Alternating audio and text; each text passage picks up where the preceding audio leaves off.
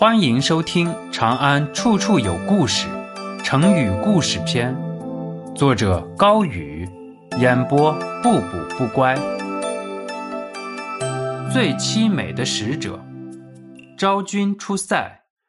西汉元帝曾从各地挑选美女补充后宫。出生于秭归的王昭君，因长相出众而被选到长安。画工毛延寿负责将所有人的肖像呈给皇帝。王昭君因不愿行贿而遭到毛延寿的陷害，将他画得十分平庸，且在面颊上点了一个硕大的黑痣。王昭君自然落选，每日与青灯为伴，不知何时才有出头之日。五年后，王昭君仍是世昭的宫女。此时，西汉刚刚打败了北匈奴，南匈奴也已臣服。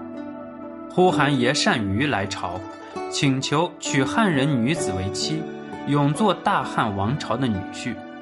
汉元帝让人通知世赵的宫女，谁愿意远嫁匈奴，可让呼韩邪单于挑选。宫女到齐后，单于一眼看中一位女子。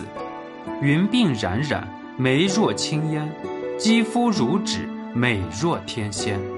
汉元帝也是大为惊讶，后宫之人居然有如此貌美之人，虽有些后悔，但金口一开，只能眼睁睁看着他被单于选走。临行之日，王昭君一身戎装，面向未央宫拜别汉元帝，怀抱琵琶一路远去。从长安出了雁门关，皇城滚滚，骏马嘶鸣。王昭君远离故土，心绪难平，就在马上弹起琵琶，奏起悲壮的离别之曲，连大雁听了都为之感动，忘记了拍打翅膀而掉落下来。沉鱼落雁中的落雁，形容的就是王昭君。迎亲的队伍走了将近一年，才到目的地。匈奴的帐篷中张灯结彩，二十岁的王昭君与四十岁的呼韩邪单于踏马前行，检阅自己的臣民。南方的秭归与北国的匈奴相距甚远，天高地阔，昭君思乡之情时时萦绕心间。好在呼韩邪单于并非莽夫，和王昭君十分恩爱，生下一子。岂料两年后，呼韩邪单于去世。王昭君给汉朝的皇帝上了一封奏章，请求回国。当时的汉成帝考虑到新单于登位，为了维持两国和平，拒绝了王昭君的请求。呼韩邪的长子刁陶莫高继位，按照匈奴的习俗，他迎娶了王昭君，并杀害了王昭君的儿子。王昭君与丈夫的长子成亲，羞愧难当，但现实不由她选择。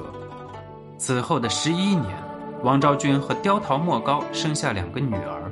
公元前二十年，刁陶莫高也死了。这一次，《汉书》中没有记载王昭君是否请求回到大汉了。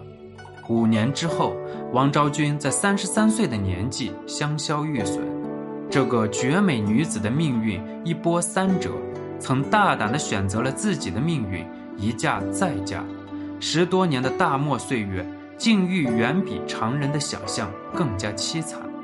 与王昭君形成对比的是，他的家人因为他而封侯加爵，享受荣华。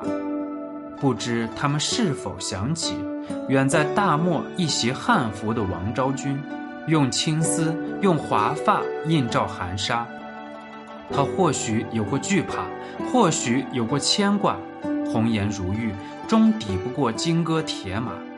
如今长安城仍留存他的佳话，新山县又盛开那年的繁花。只是那个明眸皓齿、坐在马上弹着琵琶的女子，已成诗画，逝于天涯。本集播讲完毕，喜欢请点击关注加订阅，下集更精彩。